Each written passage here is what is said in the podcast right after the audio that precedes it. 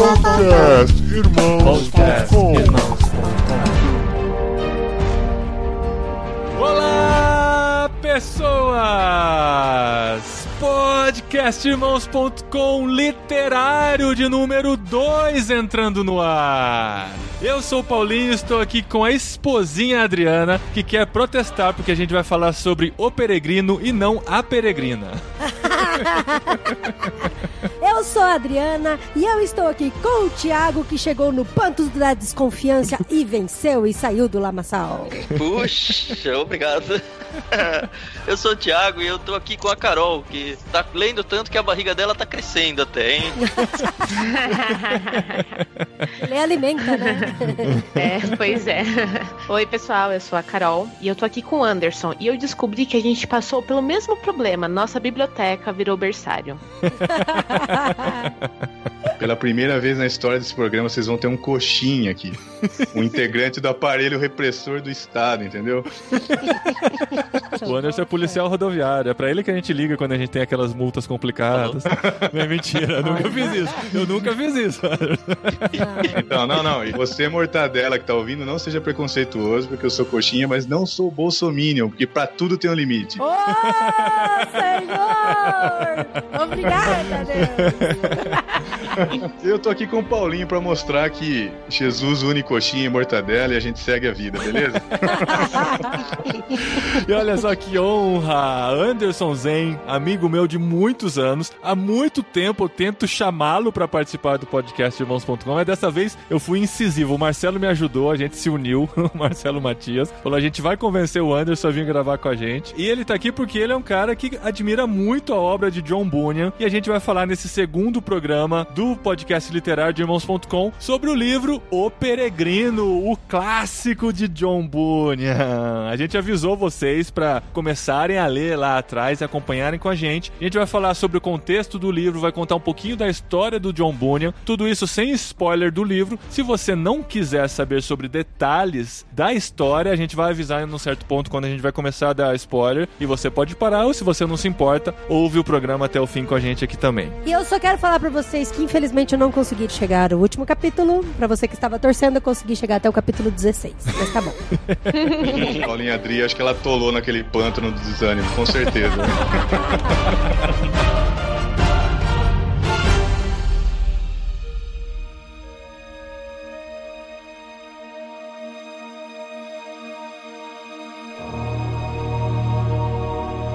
Vamos lá então. O Peregrino de John Bunyan é considerado o primeiro livro de ficção cristã já escrito. Olha só que interessante. Você que gosta de Crônicas de Nárnia, você que gosta de Senhor dos Anéis, se você considerar um livro de ficção cristã, saiba que o precursor de tudo isso, o cara que resolveu pegar uma história e contar por meio de alegorias, esse cara foi John Bunyan. No início, né, quando ele criou isso, ele fez muito inspirado nas parábolas de Jesus, né, que Jesus contava suas histórias e tal para passar uma mensagem. Tem muito cara de parábola, mas a gente vê como com o tempo isso foi evoluindo. É igual quando a gente descobre um gênero de filme e assiste o primeiro filme que foi feito naquele gênero. Você fala, nossa, que filme inocente, né? Com tanta coisa já foi Uhum. criada depois. Mas ele serve de base para a criação de um gênero que hoje é super difundido. Então é muito legal você conhecer a origem e aprender um pouco de como isso foi forjado lá por John Bunyan, né? Esse processo foi muito É interessante. interessante, na introdução do livro, conta que ele escreveu aquilo e ele não sabia se aquilo tinha valor ou não, né? E aí ele começa a mostrar pra várias pessoas e algumas falam, não, vai em frente, vai ser Isso, legal, vai ser, é. tá muito bom. E os outros falavam, é, tá, tá bom, né? Aí ele falou, não, na dúvida tá aqui, vamos ver, o tempo vai dizer se esse negócio tem relevância ou não. É, e o tempo disso, né? É, É, exatamente. exatamente. E ele superou muito obstáculo. Primeiro que ele foi muito criticado pela academia, que desprezavam, porque ele era filho de um funileiro. Uhum. Mas era um cara iletrado, superou a dificuldade de você poder fazer propaganda do livro, quer dizer, a tiragem que teve. Em meio a muitas críticas, o livro vendeu o que vendeu, o cara é um fenômeno. O cara era o Harry Potter da época, entendeu? É. Só que ele não ganhou dinheiro com isso. É, É, pois não é. ganhou dinheiro com isso. Eu sempre ouvi falar que o John Bunyan, com esse livro O Peregrino, foi o segundo livro mais vendido no mundo, perdendo apenas para a Bíblia. Essa informação procede? Parece que foi isso realmente por muitos anos, mas essa história mudou, né, Anderson? Então, Paulinho, não é lenda urbana, não. Ele teve. A primeira tiragem inicial dele já é assustador, né? Os números impressionam: 100 mil exemplares. Cara, e não- rompeu fronteiras. Imaginando que isso é no século 17, né, cara? 1680 e pouco. Mas, atualmente, ele virou objeto de estudo da academia, mas ele não tá mais popularizado, ele não tem mais acesso aos cristãos comuns, né? Uhum. Café com leite que nem eu. Por quê? Eu acho que tem algumas crises que o cristianismo passa hoje que explicam essa queda nas vendas, né? Primeiro é a falta de familiaridade com as doutrinas essenciais da vida cristã. Aham. A piedade hoje é um assunto que tá, ela não faz diferença no púlpito, né? Uhum. A piedade é uma coisa que é descartável hoje. Também outro fator que explica é que ele era um puritano dos puritanos. Então ele tinha eternidade nos olhos, né? Uhum. Então o que animava ele a prosseguir era a cidade celestial. E hoje, infelizmente, o horizonte nosso é a felicidade aqui agora e não ali além. Uhum. É outra é coisa aqui que agora e pra mim, explica. né? É. Felicidade é pra mim e aqui Isso. agora. Então essa é alguma das razões aí que fizeram o livro despencar nas vendas e ficar à margem, né? É interessante que o Bunyan já tinha antevisto isso em personagens que ele constrói nesse próprio livro, em pessoas que se dizem cristãos, mas que estão mais preocupadas com esse tipo de coisa. Mas vamos entender então o contexto em que o Bunyan estava, né? Nos anos 1600. É, ele nasceu em 1628 em Elstow, na Inglaterra. Ele teve pouca educação, né? Ele era pobre e desde muito jovem ele rompeu algumas fronteiras assim espirituais, a gente pode falar. Então ele mesmo falou que ele cometia pecados imperdoáveis. Eu acho que isso é até assim de fácil acesso pro pessoal, Uhum. que ele falava que ele blasfemava, enfim. Ele viveu essa crise, inclusive, né, na sua caminhada de fé, de Exatamente. entender o pecado imperdoável, a blasfêmia contra o Espírito Santo. E dentro do livro a gente vê esse personagem representado lá também, né? Interessante isso. Exatamente. E aí, conforme ele foi crescendo, ele começou a participar da igreja, virou diácono, depois ele começou a pregar. E aí foi onde começaram os problemas jurídicos dele, né? Porque Uhum. ele não tinha licença pra pregar. Isso é muito bizarro, né? É, a gente pensa, ah, ele escreveu na prisão, e ninguém nem lembra de pensar por que raios ele estava preso, É. né? Ele foi preso Exatamente. simplesmente porque ele não abriu mão do seu chamado, do chamado que ele tinha certeza na vida dele que era de pregar o evangelho. Eu acho muito bacana é a memória que ele teve, né? Porque ele teve um sonho pra escrever esse livro. Hum. E no, no próprio livro ele fala: E eu lembro que no meu sonho, e eu sonhei que isso acontecia, e eu fico, gente, a gente acorda, a gente não lembra de nada que a gente sonha, né? Mas será? Será que foi só? Eu, eu É. fiquei me perguntando se ele não usou isso como uma licença poética pra contar que era uma visão de coisas que ele tava O pessoal imaginando. não achar, você tá é, fazendo heresia. Aí ele fala, não, gente, calma, só foi um sonho, né?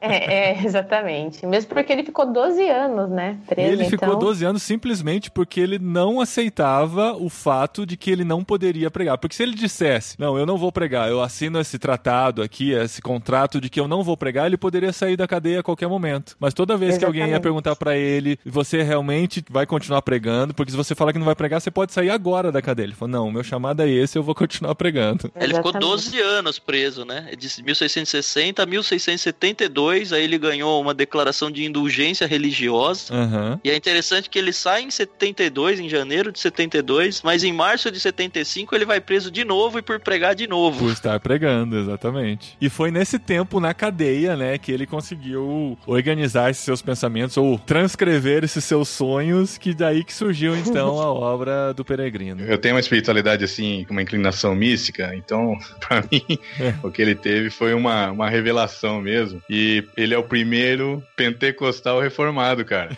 Não é o Walter Macalus, é o John verdade, Bunyan. É verdade, Ah, é o primeiro calvinista com experiências extrasensoriais, pode ter certeza. é verdade.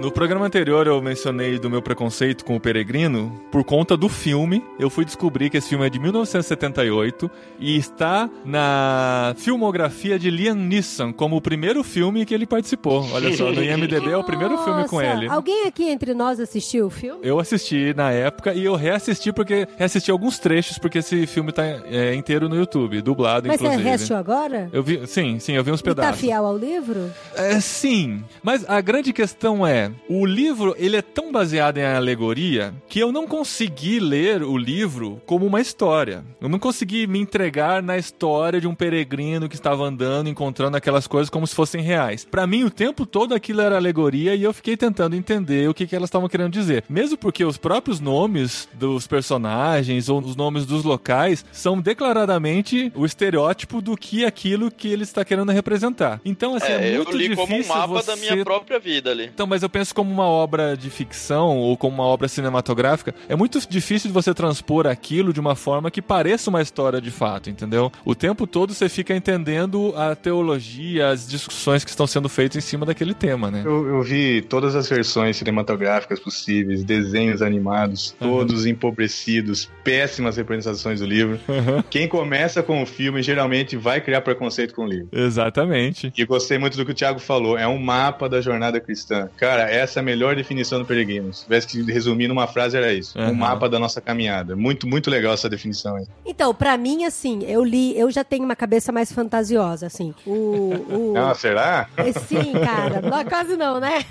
Eu gosto muito da ideia de fantasia, assim, de imaginar. Por isso que, mesmo eu entendendo que são alegorias, de que aquilo são mais questões de personagens que são representativos na nossa caminhada cristã, eu enxerguei, eu li o livro todo como uma grande história, sabe? Aonde os personagens, com os nomes malucos que eles tinham, representavam realmente os personagens, daquilo que eles viviam. Cara, é um exercício muito grande conseguir entrar desse jeito na história. Céu, foi muito legal para mim, sabe? Por Cara, exemplo, eu li assim também. Quando ele tava na cidade da destruição, eu imaginei uma cidade mesmo da destruição. Ele com família, pessoas que não estão nem aí, é. nem nada, sabe? E aí, tipo, quando ele foge da cidade, aí depois ele encontra o Volúvel, eu já imaginei uma pessoa toda malandrona, Volúvel, ah, eu vou com você pra deixar e tal. Mas aí eu já sabia que logo, logo o cara ia se ferrar, então, ia voltar. Os nomes entendeu? dão spoiler do que vai acontecer com eles, geralmente. Mas é legal, é legal. Não, porque... os capítulos fazem isso, né? O nome os capítulos do capítulo. Tá... Os capítulos, então, os lugares. Como o cristão morreu depois de sair do tal lugar.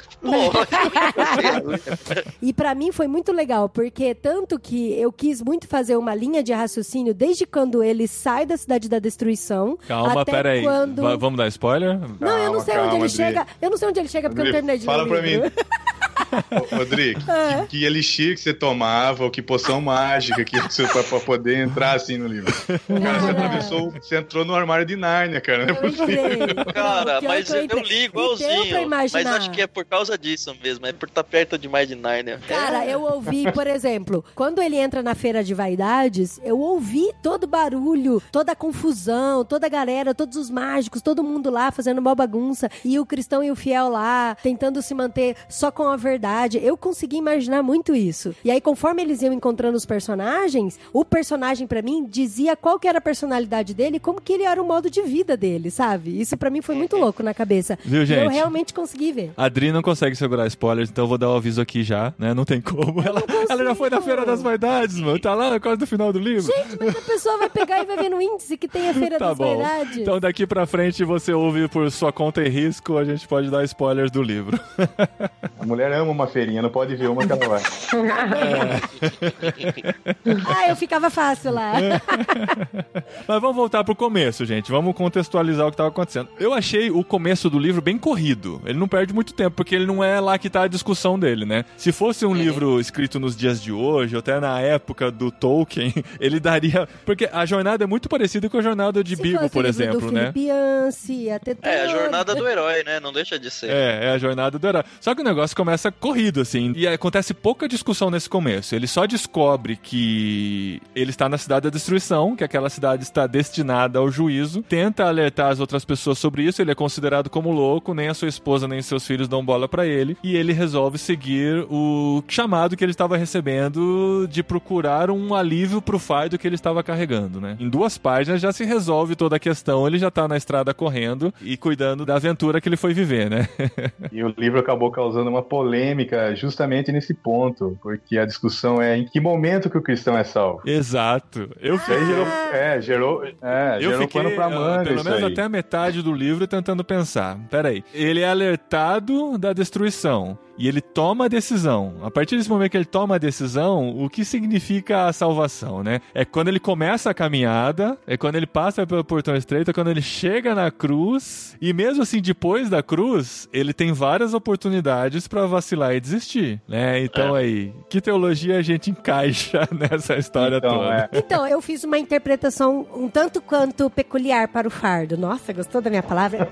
Só voltando um pouquinho para os nossos ouvintes entender também um pouco da linha de raciocínio, mas o nosso autor aqui, ele tem um sonho, e aí ele sonha que vê o cristão, que ele dá o nome pro cristão, né, se lamentando na cidade da destruição, porque ele vê que em algum momento tudo vai ser destruído e tudo vai pegar fogo e tudo vai desaparecer. E aí o cristão fica nessa agonia desesperada, e eu consigo imaginar ele com uma respiração ofegante, com o coração desesperado, querendo ir embora e avisando a família dele, falando para ele se salvar. E aí quando a família dele resolve chamar ele de maluco e falar que não vai junto, aí ele parte na peregrinação. Por isso que o livro é o Peregrino. E ele parte nessa peregrinação com o fardo dele. E eu vi que em alguns momentos ele até pensa no fardo, só que eu entendi de que ele também entendeu que ele precisava caminhar até um certo ponto com esse fardo. Eu acho que talvez seja uma pessoa buscando a salvação ainda. Uhum. Sim, é uma pessoa fazendo um paralelo, que é uma pessoa que ouviu o evangelho, a coisa deixou ela assustada ou pelo menos com um senso de urgência e eu preciso correr atrás de algo que vai resolver o meu problema. Sim. Eu não acho que a salvação tá aí ainda. Não, eu também acho que não. Mas é interessante que ele teve um bom diálogo com o evangelista e ele entendeu através do diálogo do evangelista de que ele precisava fazer uma jornada para buscar a salvação dele, entendeu? Então isso foi a forma que eu entendi. Então o evangelista meio que deu o caminho para ele. Meio que deu não, o evangelista deu o caminho para ele. Falou você vai entrar É, por esse esse- caminho até chegar na porta estreita. O evangelista é o Liam Neeson no filme, tá? Ai, amor.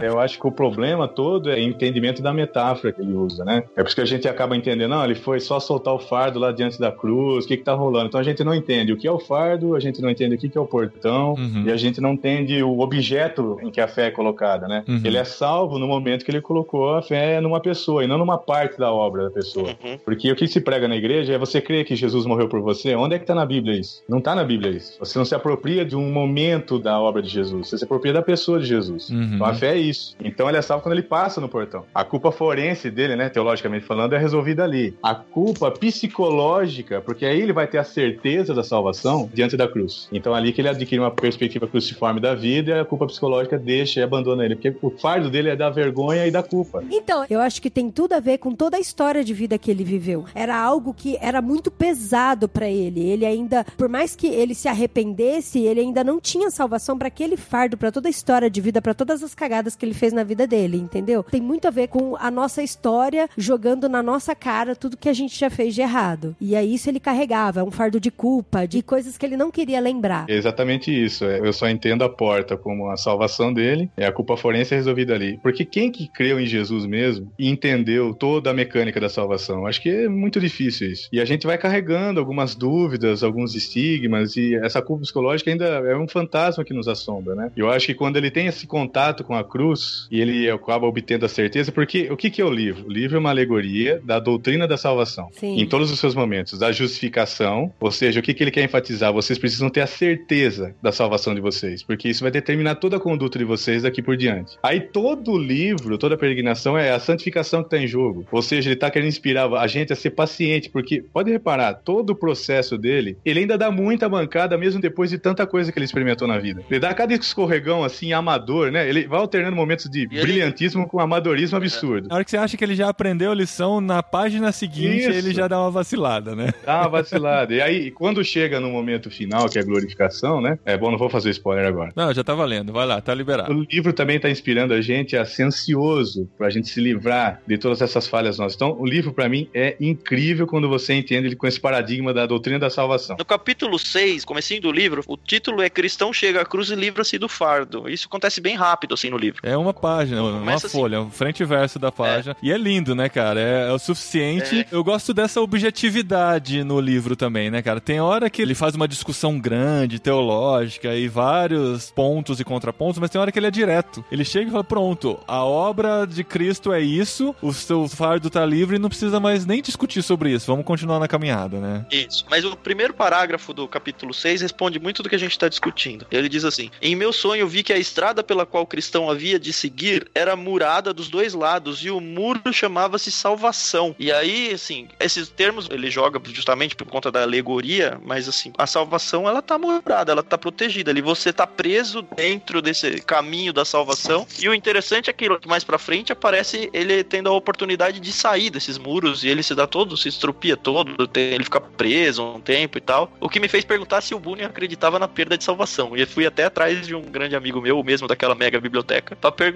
Aí ele falou: o Bunyan, de jeito nenhum. O Bunyan é o cara que menos crê em perda de salvação da história do cristianismo. Uhum. Mas é interessante pensar que a salvação, então, é o cristão tá, entre aspas, aí preso dentro dessa salvação, e uma vez dentro dessa estrada, você não escapa dela.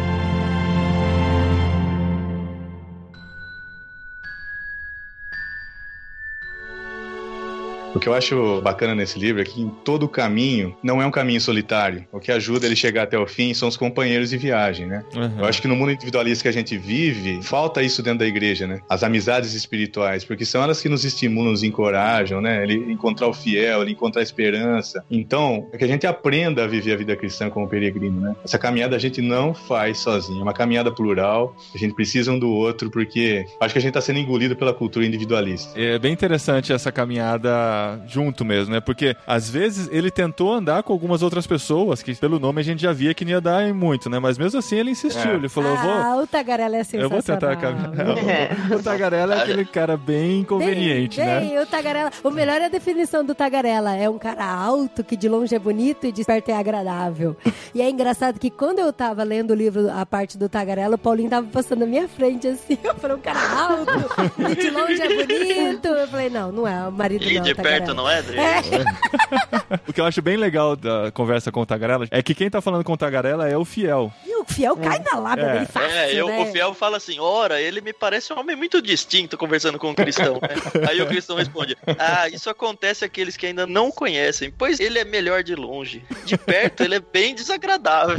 É. E aí ele segue falando mal pra caramba dele. Aí o cristão fala assim, ah, é melhor você dar um jeito dele cair fora. Então é só você entrar numa discussão que ele sabe que é. vai perder, uhum. que ele vai logo cair fora dela. Daí ele levanta um assunto lá que faz o Tagarela logo desanimar da discussão, né? Mas é, nessas discussões a gente vê o conhecimento da fé cristã que o John Bunyan tinha, né? Eu acho que, para mim, o ponto-chave, o principal do livro, além de a gente encarar toda essa nossa caminhada cristã, são as discussões teológicas básicas que ele trava com essas outras pessoas. É quase que um cristianismo puro e simples na visão do John Bunyan, por meio de uma alegoria, passando esses princípios para a sociedade daquela época e para todas as gerações que vieram depois. Porque ele vai numa simplicidade entrar em discussões e colocar perguntas que sondam a nossa mente o tempo todo, assim como o livro anterior fez com a gente, né? Uma confissão do Tolstói de entrar nessas questões básicas da fé cristã. Ele entra aqui também de um jeito tão pedagógico e tão claro que só não aprende realmente quem não está disposto a abrir o coração para aquela palavra que está sendo apresentada, né? Por isso que ele é atemporal, né? Por isso uhum. que ele atravessou fronteira e atravessou a linha do tempo, porque ele trata das questões da alma. Os puritanos eram muito bons nisso, né? Eu uhum. gosto muito do Thomas Brooks, Thomas Boston. É, aliás, olha só, hein? Disseram que tem duas partes só o peregrino, né? O cristão e cristiana. O tal do Thomas Boston tinha uma terceira parte, cara.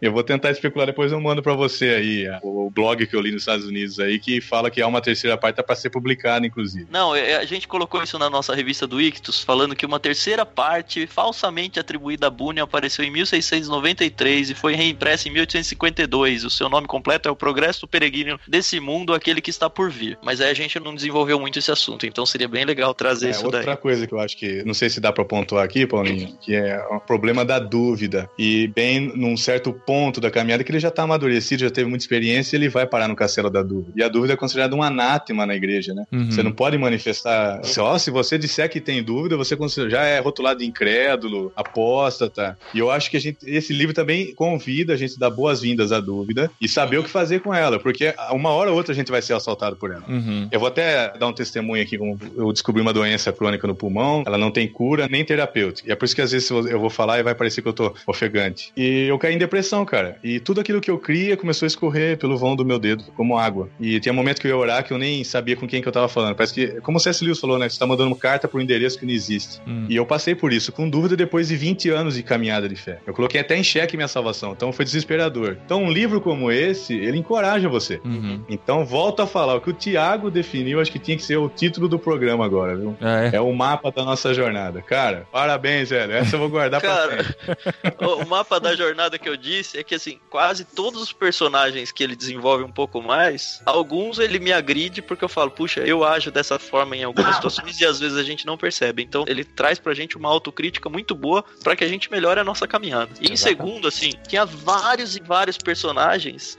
que, assim, quando ele tava na metade da descrição dele, eu falava, puxa, podia trocar o nome desse personagem pelo nome dessa pessoa que eu conheço. E aí é igualzinho, assim, dá a impressão que ele conhece essa pessoa, e aí a outra pessoa, eu falo, puxa, a minha batalha de espiritual, a minha batalha de relacionamentos ao longo da vida, os sofrimentos que as pessoas me trazem, o tipo de crítica que eu faço, mesmo que mentalmente as pessoas, é exatamente a mesma coisa que o Bunyan vivia, e obviamente ele construiu isso com base na experiência de vida dele, e aí me fez pensar que todos nós vivemos esse tipo de situação, todos nós conhecemos pessoas assim, e muitas vezes a gente pode estar vivendo a vida de alguns personagens que são caricatos pro lado ruim no livro, e só ler esse livro faz com que a gente melhore, porque a gente fala, puxa, eu não posso ser volúvel, eu não posso ser uma pessoa, por exemplo, aquele professor que ele encontrou, é, ele encontrou uma pessoa presa e acorrentada, aquilo falou muito pra mim. E aí ele fala, ele Sim, começa a conversar sim. com ele, e aí ele fala, ah, mas conta sobre a sua vida. Ele fala, ah, esse aqui era um professor de, não lembro se era escola bíblica que ele fala, mas é um professor de teologia, ele ajudou muita gente e tal. Só que ele abriu mão da piedade dele, da vida de devoção dele, e ele acabou preso numa cadeia e não tinha perspectiva nenhuma de sair de lá. E aí muitas vezes a gente começa a se qualificar teologicamente e a gente começa a achar que é mais realista que o rei e esquece de que nós somos miseráveis diante de Deus e que a gente precisa o tempo todo de Deus e não devemos trilhar o caminho arrogância a ponto de eu apontar pecados na vida dos outros, mas nem me importar com os meus mais. Aliás, esse personagem ele é assustador. Sim. É assustador quando a gente chega nessa- nesse ponto do livro. Eu acho que o Thiago falou uma coisa bacana da gente, esse livro ser um espelho e lançar luz para algumas sombras que a gente tem na alma, né? Porque a gente sempre gosta de se identificar com Davi, né? Com Abel. Nunca com Caim, nunca com Saul, né? Ninguém E o quer ser Thiago- o tagarela o aqui também. Ninguém quer ser o tagarela. E o livro é como uma sala de espelhos, né? Então você vai se enxergando aqui ou ali. E é importante essas coisas, assim, pra gente se estimular na caminhada, né? Se corrigir, melhorar. E é interessante, por exemplo, tem um personagem que, gente, eu confesso, eu não achei nada demais nele. E aí ele foi muito criticado. Eu falei, nossa, não é, é verdade. Eu acho que ele tá errado mesmo. Mas o cristão, ele tá fazendo a caminhada dele bonitinho lá, certinho e tal. Ele passou na porta estreita e ele recebeu o rolo lá, né? Tá caminhando com o rolo, caminhando direitinho. Daí, de repente, ele encontra dois camaradas que lá no desfiladeiro da dificuldade, ele encontra os caras e ele olha pros caras e fala assim: Oxe, eu fiz o caminho, de onde vocês estão vindo? É. Aí o, o, Aqueles pulam muro. Pularam o muro, é. Daí o cristão falou: ah, eu fiz o caminho direitinho, passei pelo panto do- da desconfiança, pelas armadilhas do caminho, pela porta estreita e tal. E vocês chegaram de onde? Eles falaram: não, a gente pulou o muro. Aí o cristão falou: não, mas você não podia ter pulado o muro. Ele falou: ah, por quê? A gente tá no mesmo lugar agora, não tá? Então se a gente tá no mesmo lugar agora, que diferença faz se eu fiz pelo seu caminho ou pelo meu? E eu né? fiquei. Muitas vezes Né? é isso Tá mesmo. certo. É. Tá certo, né? Justo. Não é assim? Eu me senti muitas vezes como o cristão, eu sendo o cristão, e muitas vezes eu me senti como sendo qualquer um outro dos personagens. Às vezes o fiel, às vezes o esperançoso, mas às vezes a tagarela.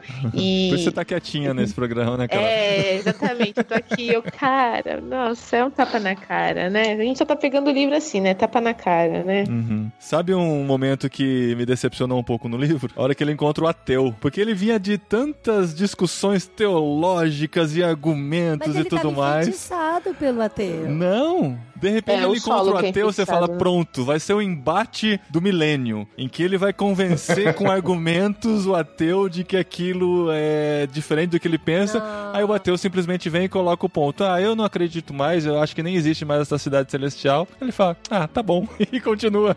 e deixa o ateu pra trás. Mas é porque tem horas, amor, que não tem jeito. A gente tem que fazer isso mesmo. É a pérola aos porcos ali, né? Aham. É, Não, eu acho que, achei que foi legal, mas eu esperava uma discussão Você teológica um grande, Deus sabe? não está morto? É. Amor.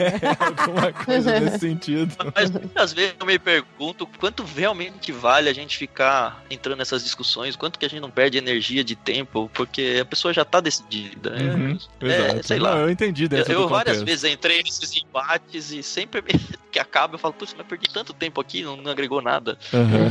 Ah, Mas o legal é que depois que o cristão termina a conversa com o ateu, aí ele começa a conversar com o esperançoso, né? Sim. E aí o esperançoso fala: cuidado cuidado, esse aí é um dos aduladores, né? Aham. E aí eles começam a falar, e aí o cristão fala pra ele: olha, a respeito desse livro, é aquele que cada i, cada tio é mais firme do que o céu e a terra, e que a gente tem que. Ele tá falando da Bíblia, né? Aham. Então, que Aham. a gente tem que ter a palavra de Deus. E o ateu, ele não tem isso. Ele leu. Eu lembro de professores da faculdade que falam assim: ah, eu leio a Bíblia e eu não entendo o que vocês veem de especial na Bíblia. Porque realmente falta fé, né? Então. É, E a Bíblia Eu acho que até é um- discernida espiritualmente, é por isso. Ele tá com o É. espírito Eu- eu acho que- não adianta. Eu acho que o livro reflete um momento. Então, o ateísmo naquele tempo não tinha essa militância que tem hoje. Então, não era muito necessária a discussão, né? Hoje ele tem uma patrulha em cima dos cristãos, vão achincalhar, vão fazer panfletagem. Então, hoje o momento nosso é diferente. Por isso que a gente, quando lê, às vezes vai meio anacrônico, né? Vai ler com a lente de hoje e vai se decepcionar mesmo com o livro. Uhum. Agora, outra coisa que eu acho bacana é que a gente tá vivendo uma geração aspirina, né? A gente tem uma intolerância à dor terrível. A gente não quer ficar doente, não quer envelhecer. E eu acho que o livro apresenta a caminhada cristã como uma caminhada de luta, é de provação, é de tentação, é de falha, é de desvio, é de retomada. Aliás, quando meu filho leu a versão ilustrada, né? A coisa que mais impressionou ele foi a morte do fiel. Então, spoiler, já foi falado lá. Então, você chegou aqui, o fiel,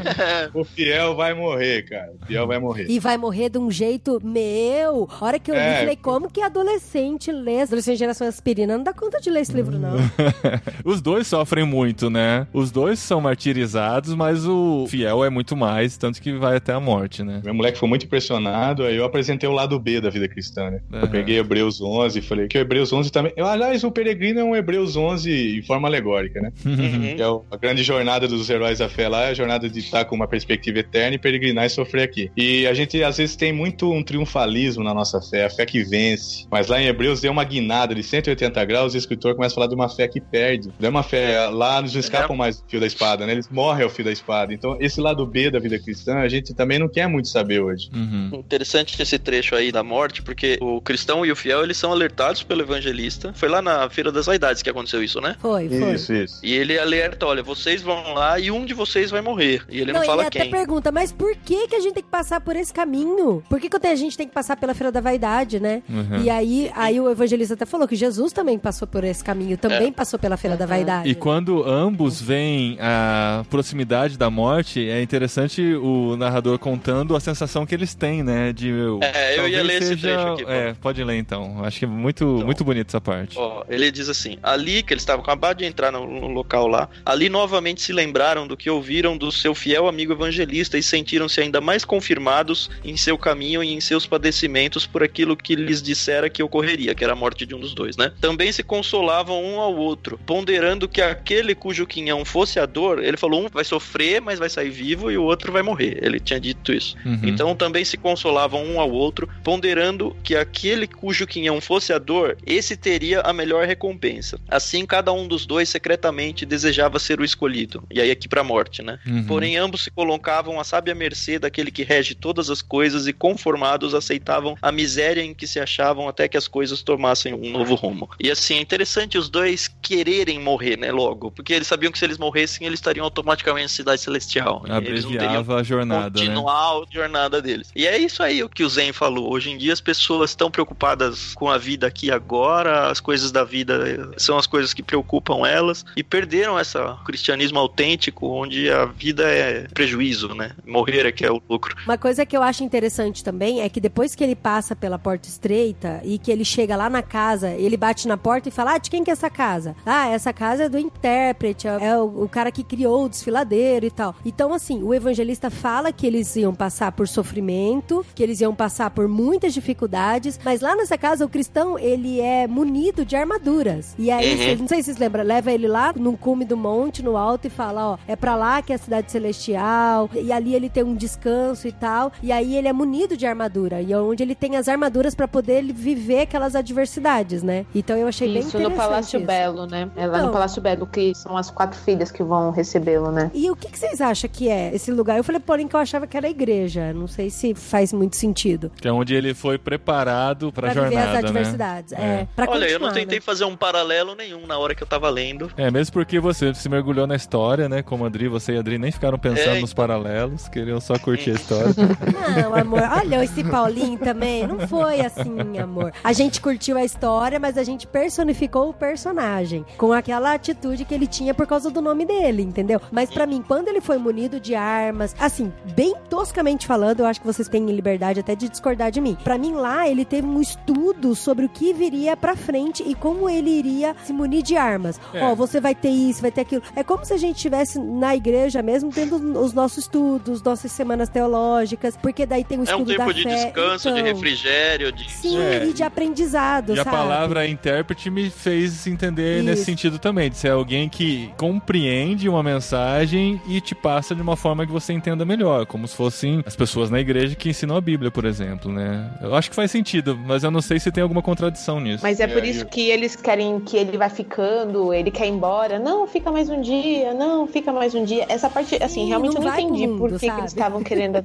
é, então, por que, que eles estavam querendo atrasar a viagem, sabendo que ele estava querendo ir pra cidade celestial. Mas em contrapartida, a gente tem o evangelista, e o evangelista falou muito comigo, porque a gente tem muito essa noção de que, ah, eu vou discipular alguém, ou eu vou seguir alguém, ajudar a encontrar Cristo. A gente evangeliza a pessoa, a gente ajuda ela nos primeiros passos, e eu sempre tive na minha cabeça aquele ideal de que, ah, eu tenho que caminhar a vida toda junto com a pessoa. Mas o evangelista chega duas vezes pra eles, a primeira quando abre os olhos dele, a segunda quando ele se desvia da rota, o que, que você tá fazendo aqui? Volta, dá novas instruções e fala, vai pro mundo, nego, sai do ninho. Vai enfrentar esse desfiladeiro, né? É, então. E ele, assim, ele não fica acompanhando, ele dá as instruções que são necessárias e vai. Mesmo nessa casa onde eles dão a armadura e tentam, parece, ficar segurando, ninguém acompanha ele. Eles vão à saída do castelo ali até o caminho e dali pra frente, ele que se vire. É interessante que ele encontra os parceiros dele como outros peregrinos que estão fazendo a mesma caminhada com ele, mas não Uhum. mestres dele que vão junto. É, eles vão sofrendo junto, contam experiências junto, alguns ficam pelo caminho e é isso. Eu acho que o Palácio Belo e outros lugares assim estão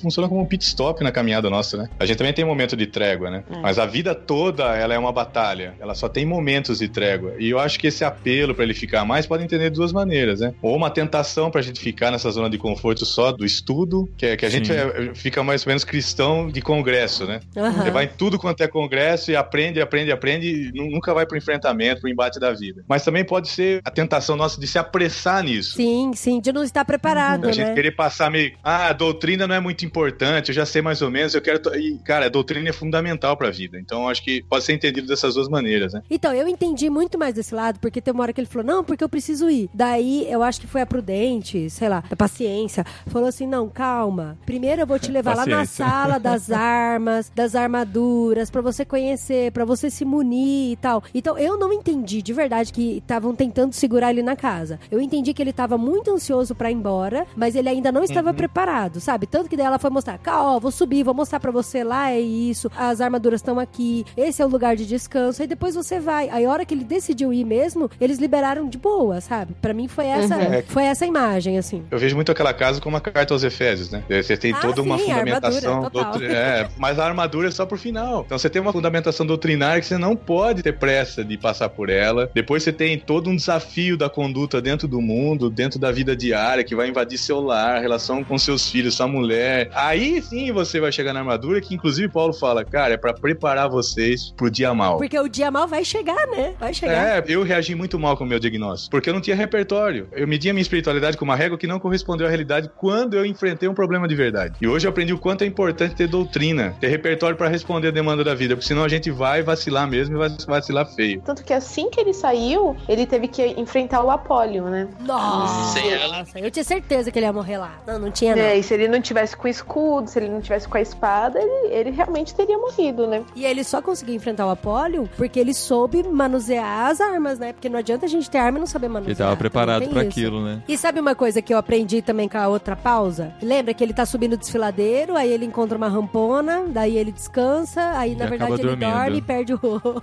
Perde o rolo. Perde o rolo. Nossa, meu, aí perde, O rolo. perde o rolo, é muita mancada. Eu fiquei assim, por que será que ele ficou tão constrangido de ter dormido? Não era um momento de descanso, ele não tinha direito a esse momento, um recobrar Eu acho que ali não. É. Acho que ali não. Tanto que depois, lá na frente, ele é convidado a descansar no momento certo Na e casa, não tem nenhum né? problema com isso, né? Ah, tá, Mas verdade. ali não. Era um momento pra você descansar, mas não ficar parado. Tanto que pra não percorrer o caminho no escuro, né? Isso. Sim. É. Então, e aí isso deixa muito claro, assim, que a gente tem momentos que a gente precisa descansar, mas não dormir no ponto, né? Exatamente. Exatamente. E quando ele chega no solo enfeitiçado, que dá sono nele, e não lembro se é o esperançoso, acho que é Acho que é esperançoso, esperançoso já. tá com ele. Esperançoso. é. E aí ele fala assim, vamos dormir. E aí ele fala, não, isso já aconteceu uma vez, não deu certo, vamos continuar, Vamos ficar conversando, né? Ele conversar. fala, é, vamos ficar conversando. Aí dá mais um capítulo só de discussão teológica. É.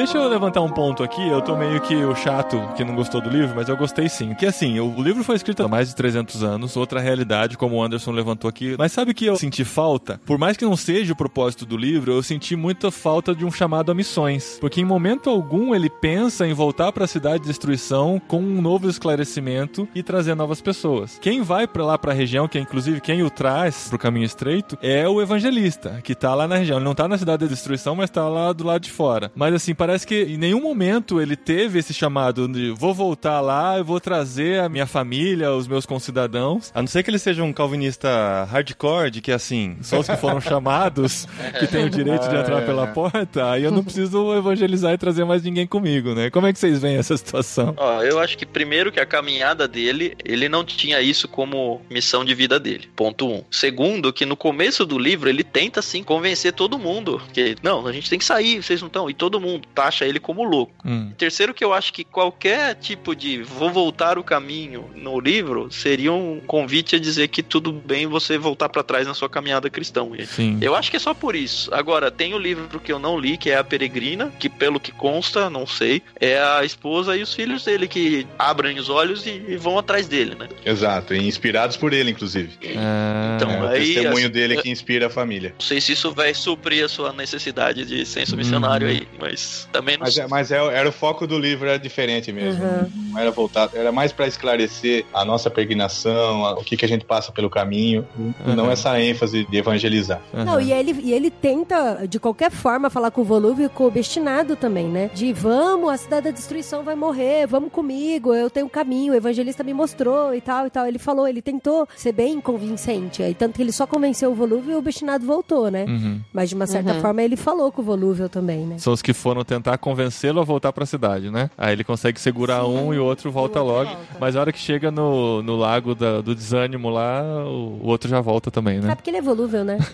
Mas é legal ver que depois ele recebe notícias do Volúvel, né? Sim. E aí o Volúvel ele foi totalmente engraçado. descartado pela sociedade dele. Ele foi um vira-casaca, né? É, ele Foi, foi, mal visto triste, cara. Mó triste a situação do cara.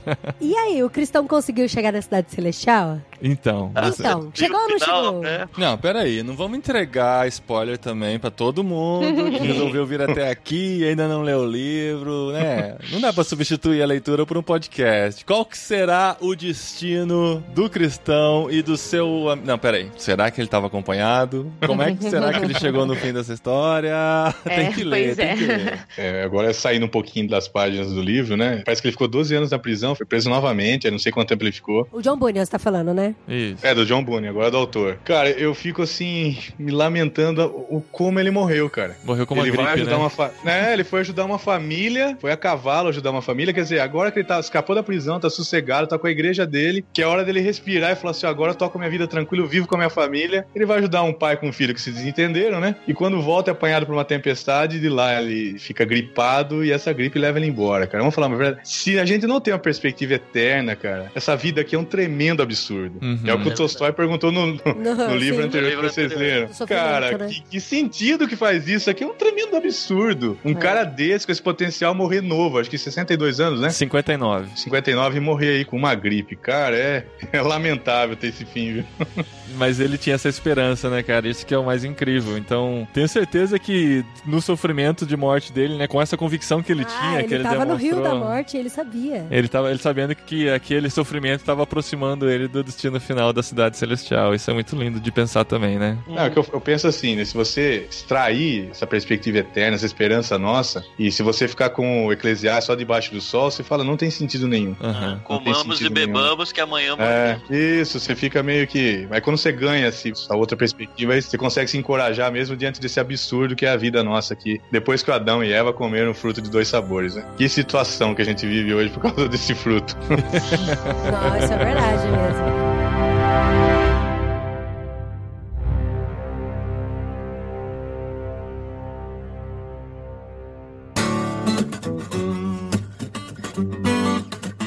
Vamos falar do Clube Ictus, né, Thiago e Carol? Temos aí. É, o Clube Ictus tá bonito, tá legal pra caramba. A gente tem conversado com editoras novas, vão surgir livros clássicos aqui. Agora é o kit de outubro, então se você assinar até o dia 20 de setembro, você vai receber dois classicaços. Assim, são dois livros que eu ainda não li, mas que eu já ouvi falar muito sobre eles. E eu queria lembrar que o irmãos.com tem um cupom de desconto para você que quer assinar o Clube É, Ictus. Você muito pode bem ganhar lembrado. 10% de desconto na sua primeira mensalidade. Muito o código bom. de desconto é irmãos, é isso? Não Código lembro mais. Irmãos, tudo maiúsculo, sem tio. É isso, né?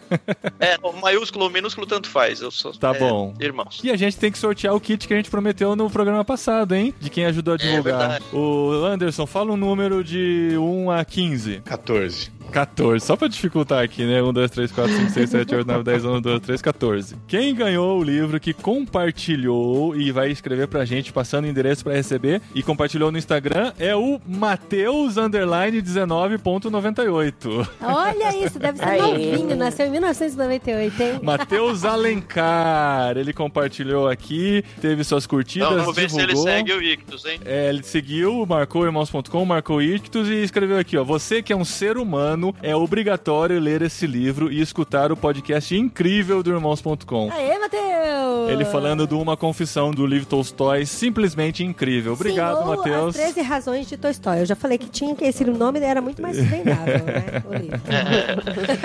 Gente, ajudem a compartilhar esse programa. Se você sabe de amigos que gostam do Peregrino ou que deveriam ler o Peregrino, compartilha Ou esse. amigos que leram o Peregrino quando era adolescente e não gostou. Ou como o Zen disse, amigos que assistiram o filme e também não gostou. Qualquer filme que você assistiu, você não gostou do Peregrino, tenha certeza disso, você precisa ler o livro. E a gente precisa definir qual que é o próximo livro do nosso clube do livro, que todo mundo vai ler com a gente pra daqui um mês a gente discutir junto, né, Thiago? Cara, eu acho que a gente podia ficar no famosão Lewis, cara. A gente já entregou alguns livros, talvez Nárnia. O Nárnia, a gente tem um podcast com a Gabriele Grigersen, né? O que mais que a gente vai falar sobre Nárnia, né?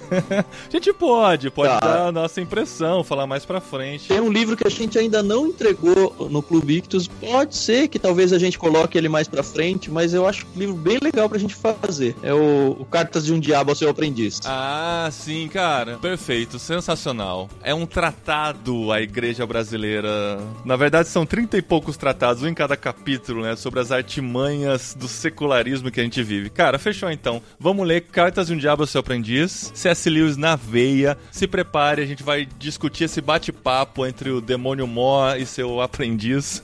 Legal. Então daqui um mês estamos de volta falando sobre o livro. Obrigado, gente. Obrigado a todo mundo que participou. Vão se preparando. Vamos ler, gente. Vamos aprender. Vamos estudar. Tem muita coisa boa pra gente aprender. Então valeu, gente. Até o próximo. Falou. Tchau, tchau. Obrigada.